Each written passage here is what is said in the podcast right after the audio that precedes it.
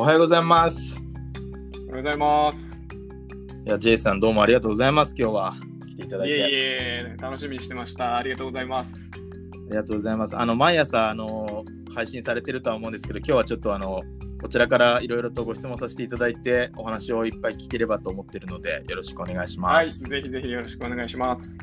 ありがとうございます。えっと、まあ、僕、完全に親しみ込めて J さんって呼んでるんですけど、あの、皆さんからもやっぱ J さんって呼ばれることが多いですよね。あもちろんです。もうあのお客さん含めあのみんな J さんと呼んで J さん J と呼んでくれるのでぜひぜひ あの呼んでください。J J さん J 君。逆になんか鈴木さんとかって呼ばれるとか かゆかったりするんですか？なんか。そうですね。おっしゃる通りで鈴木さんって呼ばれるとあんまり振り向かないっていうね。ああ、やっぱなんか 自分でも認識がちょっとできてそうなんですよ鈴木認識力薄いんでそうなんですよ。いでもなんか J さんっていいっすね。まあ、潤太さんでいいですもんね。潤太さんだけどはい J というふうにご自身でこう、はい。まあ、キャラ立ちさせてやってると思うんですけど、そうちょっと改めめて、はい。あの J さん何者って方ももしかしたらいらっしゃるかもしれないので、はちょっとリスナーの方に向けて簡単にで構いませんので、ちょっとご自身から自己紹介をお願いします。あありがとうございます。株式会社ロケッツ CSO 最高戦略責任者をやらせていただいてます、鈴木淳太、えーあだ名を J と言います。よろしくお願いいたします。えー今ですね、あのースタートアップ、株式会社ロケッツという会社がスタートアップで、いわゆるセールステックと言われる営業領域、営業支援領域のプロダクトを作って、僕はそこで、えー戦略責任者ということで、もちろんフロントに立って営業もさせていただきますし、いろんなお客さんとやり取りさせていただいたりですとか、あーマーケティング、PR、すべてですね、いろんなことをやってますとうんいうような感じになっております。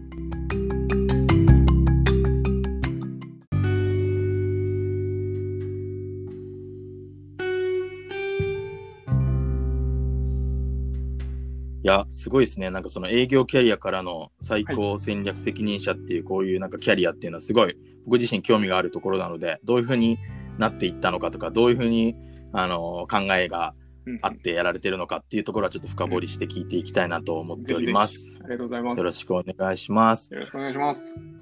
はい。でですね、今日はあのお便りが来てます。J さんに。お便り、ありがとうございます。はい。ちょっと読み上げてもよろしいでしょうか？はい。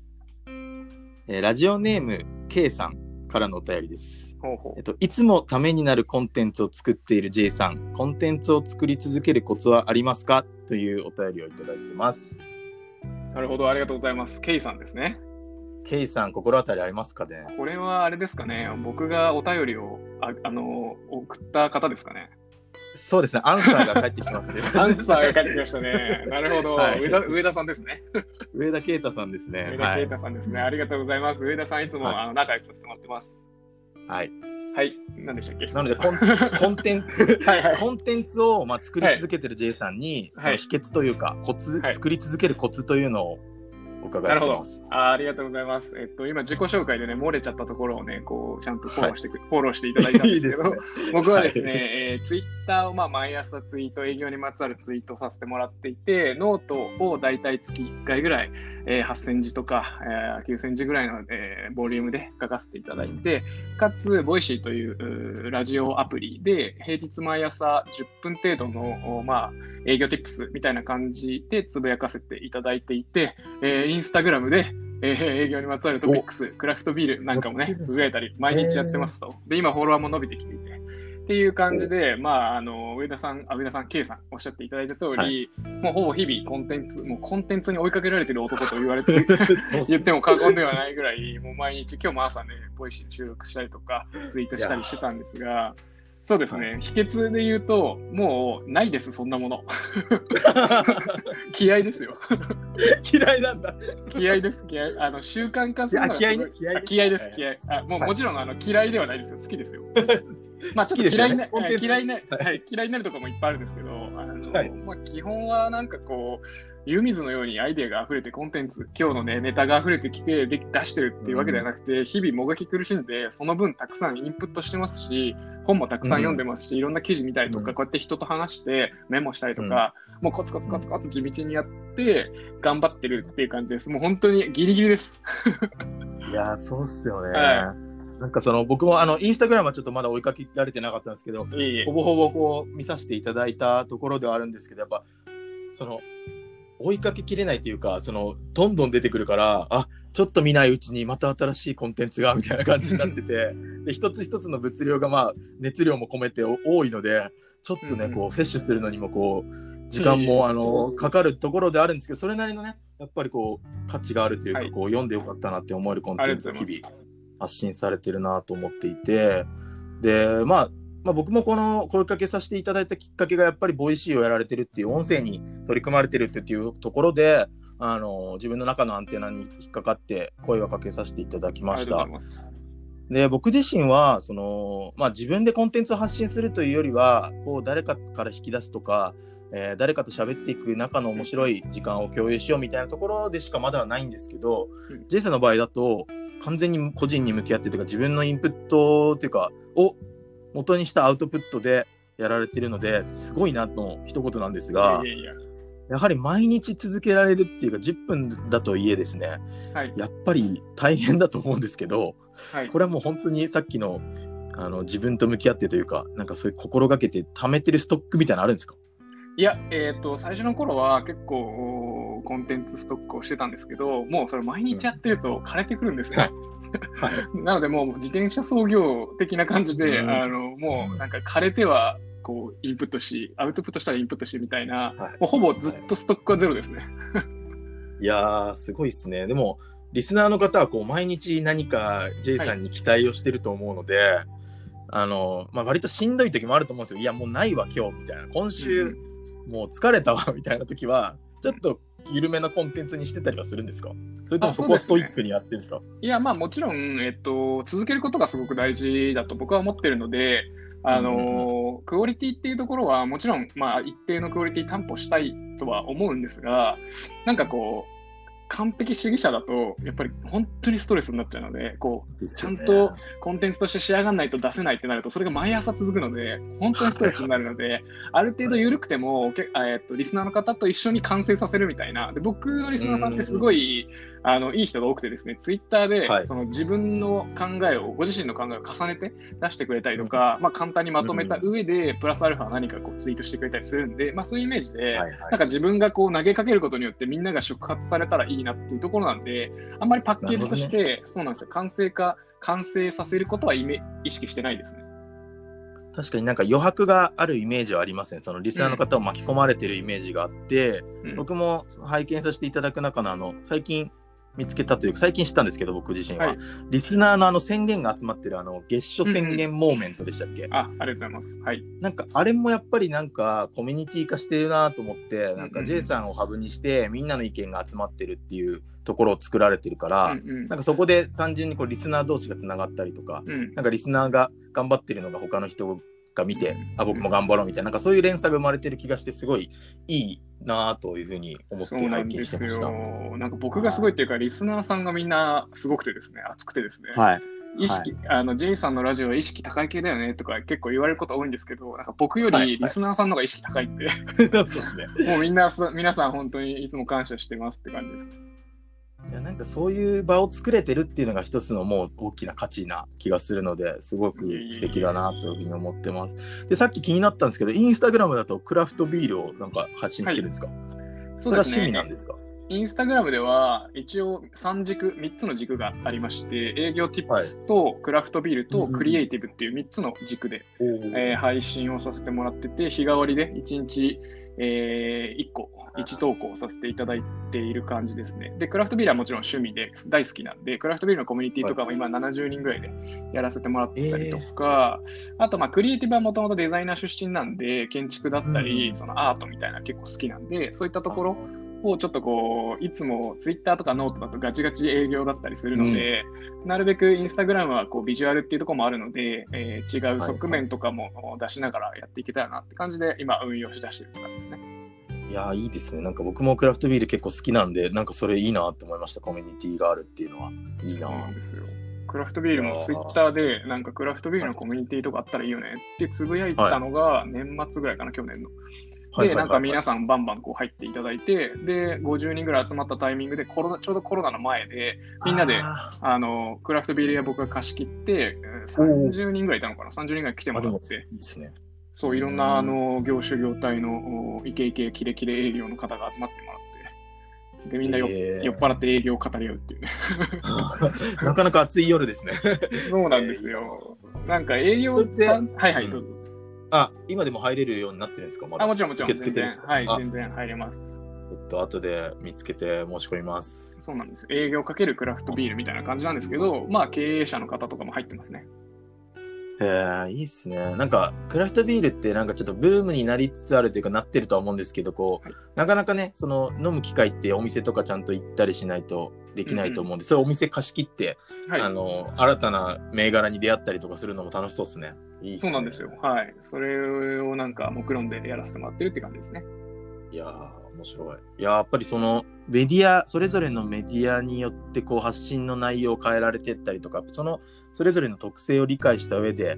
なんかこう戦略的にやってるのがさまさになんか最高戦略責任者だなっていうふうには 思いました。あ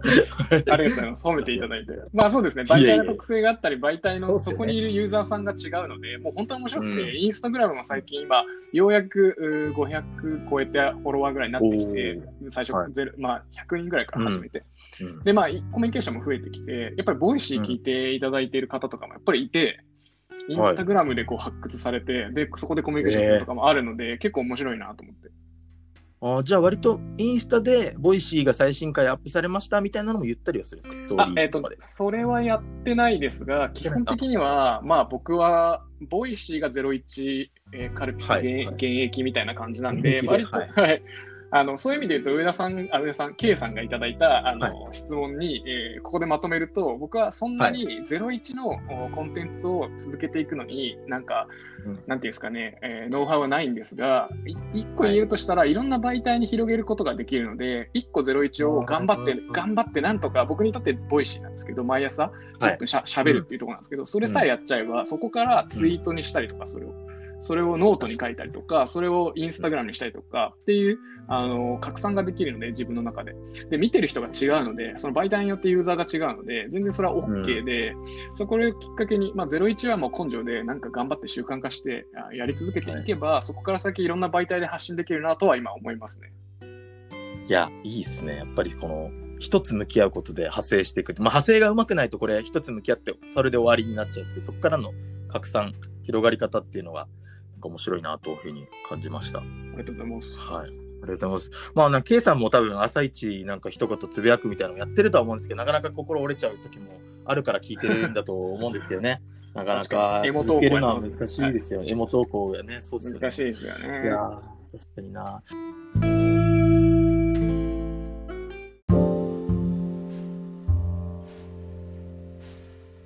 まあ過去のキャリアみたいなところからちょっと振り返らせていただきたいんですが、はい最初に勤めた社会人での経験みたいなところからお伺いできますでしょうか？はい、えっ、と、僕、最初はですね、それこそ先ほどちょっとちらっとデザインやってたみたいな話をしたんですが、えー割と遅咲きで、えー大学も出てないですし、高校卒業して、割とプラプラしている人間で、はい。フリフリーターとかで。で、まあ、あるきっかけから、デザインのこう専門学校みたいなところに通い出しまして、それもまあ多分21と1とか、あーまあ、あと22かな、22とかからデザインの専門学校通い出して、まあ、24とか2年生だったんで、24とかで卒業して、で、まあ、デザインとかっていう会社に入ったっていう感じですね。うんうんうんじゃあそこはもう本当に学ばれてデザインの仕事やりましたっていうふうなことで、どんなデザインの仕事を受けよう,、受けようというか、どんな内容でしたか？あありがとうございます。その時に作ってたものえっと学んだのが割と建築インテリアみたいなデザインだったんで、まあ、建築事務所とかのインターンも行ったんですが、あのはい。働き出したのは割とそのソフト面のデザインで、うん建物があって中どう使うかみたいな感じで、うんまあ、展示会のデザインとか飲食店、まあ、飲食店が主だったんですが、飲食店の、えーまあ、メニューから、まあ、メニューとかは僕の担当外だったんですが、どういうインテリアにしていくかとか、どういう机にするかとか、どういう、えーグラフィックメニューのグラフィックデザインにするかとかっていうのの会社にいましたね。えーそこはちなみに何年ぐらい勤めたんですか？えーとですね、1年ちょっとぐらいかなって感じですね。じゃあそこまでなんかがっつり長期なプロジェクト何本かやって終わりみたいな感じですか、次に行こそううですね。はい。あんまりこう思うようにはできなかったんですが、まあ、おしまい僕はなんかキャリア 5, 5社ぐらい経験してるんですけど、大体2年ぐらいでもう辞めてるんで、全部。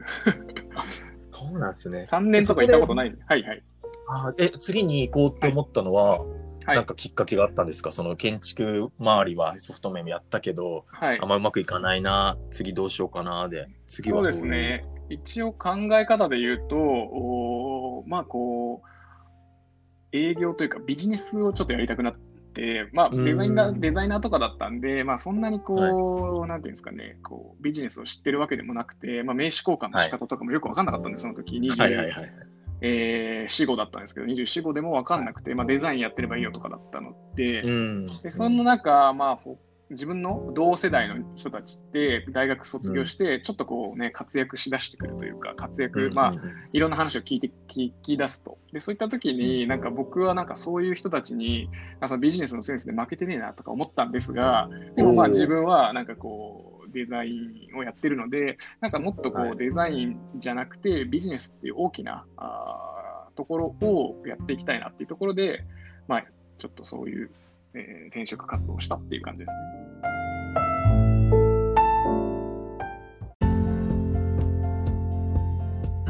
そしたら、じゃあ次はもう完全に営業を目指して営業ができる会社を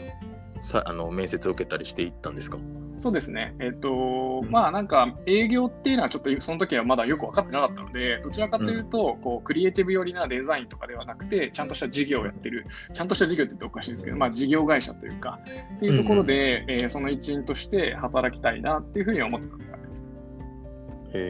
ー。そこから、なんかまあ、何社かああったっていうお話だったんですけど、なんか一番その、そこから今までの間で一印象深い会社さんだったりとか、なんかここで頑張ったみたいなところのお話が聞けたらなと思うんですが。あーありがとうございます。えっと、それで言うと、その後、まあ、営業をやり出すんですけど、最初に営業をやり出した会社ではあんまり活躍できなくて、むしろこううん詰められたりしていて、うんえー上田さんのね、話でもあったんですけど、僕も結構こう病んじゃって、で、はいはいはいそこに1、2年ぐらいいたときに、まあ、なんとかこう転職ができて、辞めれて、で、スタートアップに入りますと。で、その次、スタートアップで、えー割と活躍するんですが、そのスタートアップがやっぱり僕の中では一番このキャリアを見たときにハイライトというか、すごくうんターニングポイントになったんじゃないかなと思ってますね。これ、ご経歴の中でも、あの社名とかも出されているところで良いんですかね？はい、アップブロードキャストってう。いう会社ですね。はい。えーその時はじゃあやっぱスマホの全盛の時というか、なんか、ゲームとかが流行り始めた時期みたいな時です。よね。そうですね、スタートアップとしてメディア、スマホゲームのメディアをやっていて、そこの僕は広告営業っていう形だったんで、うん。今おっしゃっていただいたような、あーイケイケスマホゲーム会社さんがね、その時当時特にね、モンスターパズドラみたいなね、乱立してたんですよね。時代だったので、そういう会社さんに行って、えーゲーム会社さんですね、えー行ってはい。営業してたっていう感じです。ね。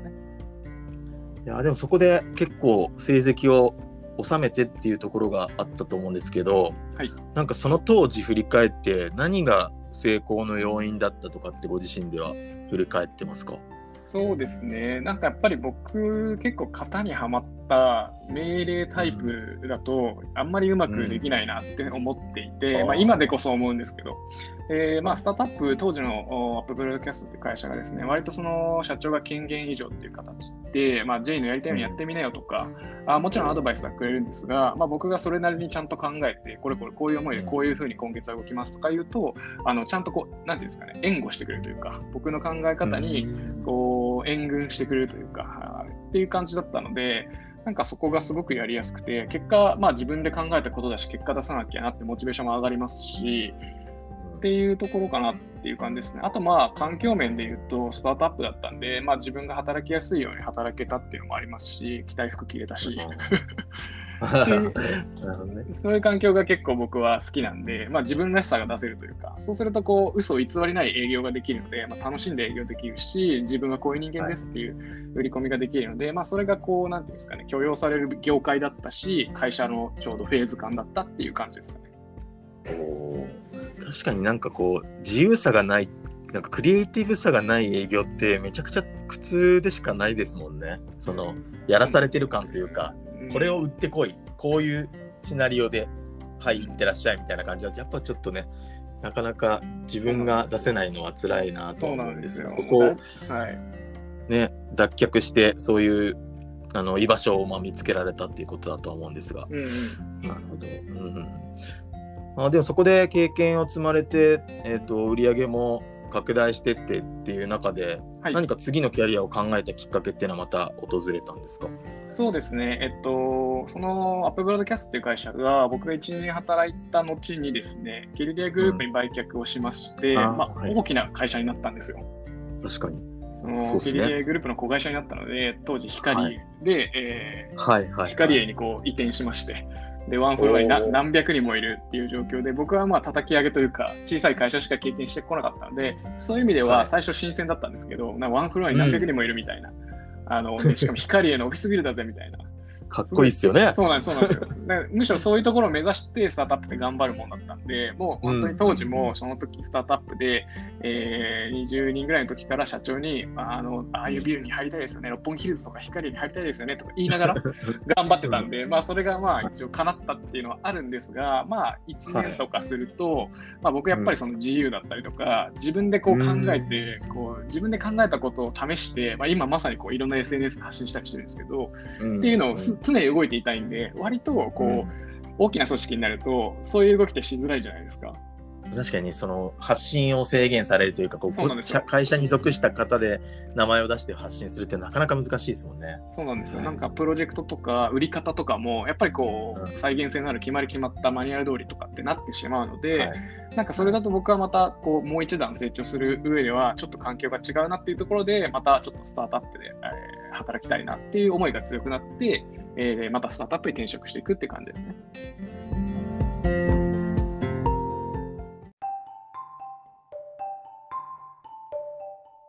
そこから今の仕事につながるまでの間があるんですか？そうですね、ちょっと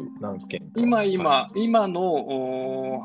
会社に来るまでに2社、間ありますね。なんかそういったところって、その転職を決める際は、はい、やっぱりなんかお声かけかかるものなんですか？それともそれこそエージェントみたいなところにお願いして転職を決めたっていうとどういう感じですか？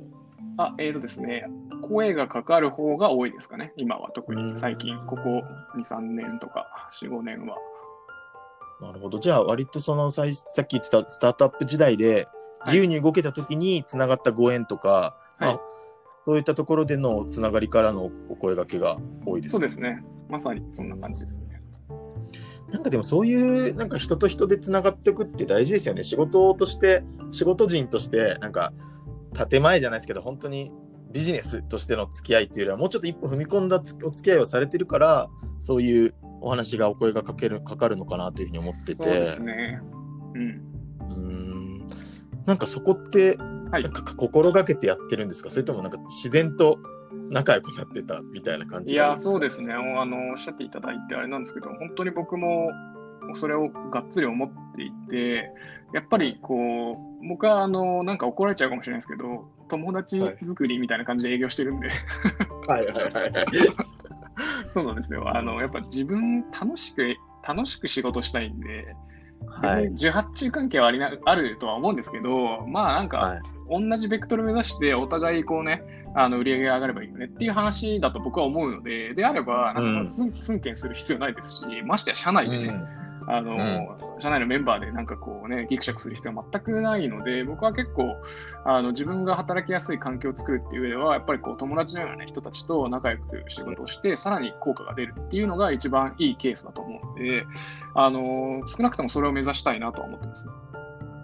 いやーいいですね。なんか僕もそういう考えになんかちょうどなってきたところだったりしたんですよね。その今まではやっぱ会社の中にいて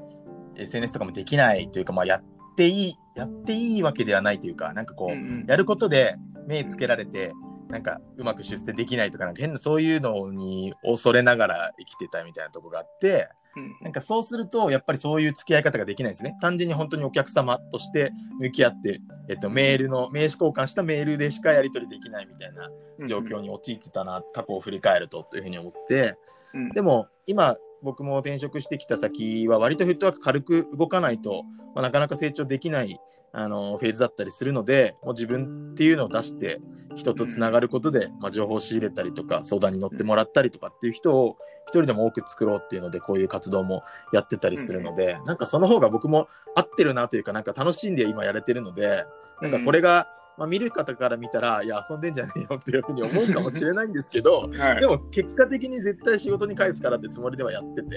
はいはいなんか。そういうつながりがたくさん増えていくといいな、まあ、特にこういう時代だからこそというふうに思ってやってはいますけどね。いや、素晴らしいですね。まあ、そういうはあのなんか考え方にあの惹かれて僕もこう出演させていただいてるんで、はい。まさに。なので、はい、なのでこういうふうにお話を聞いてゲストの方同士でまたつながったりとかなんかそういうあいいですね。この場をコミュニティ化していきたいので、さっきのクラフトビールのコミュニティとかやられてるお話とかなんかいろいろ参考にできそうなところはあるなと思ったのでちょっとこれからもまたよろしくお願いします。よろしくお願いします。はい。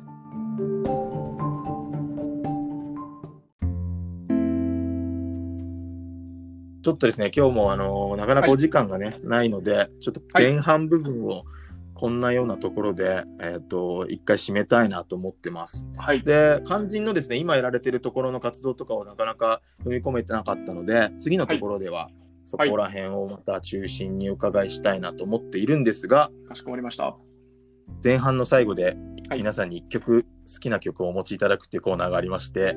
ジェイさんにも一曲選んでいただきました。ご。紹介お願いしたます。はい。そうですね、僕はですね、先ほど言った通り、あの自分らしさを出すっていうのはやっぱ営業で大事だと思っていて、そういう意味では、僕、このヒップホップっていうのがすごい好きで、いいっすね。自分らしさを出すっていうのはやっぱヒップホップから学んだんで、まあそんなおあの選曲をさせていただきました。はい。い言っちゃっていいですか？や、どうぞお願いします。はい、えーライムスターで b ボーイズム。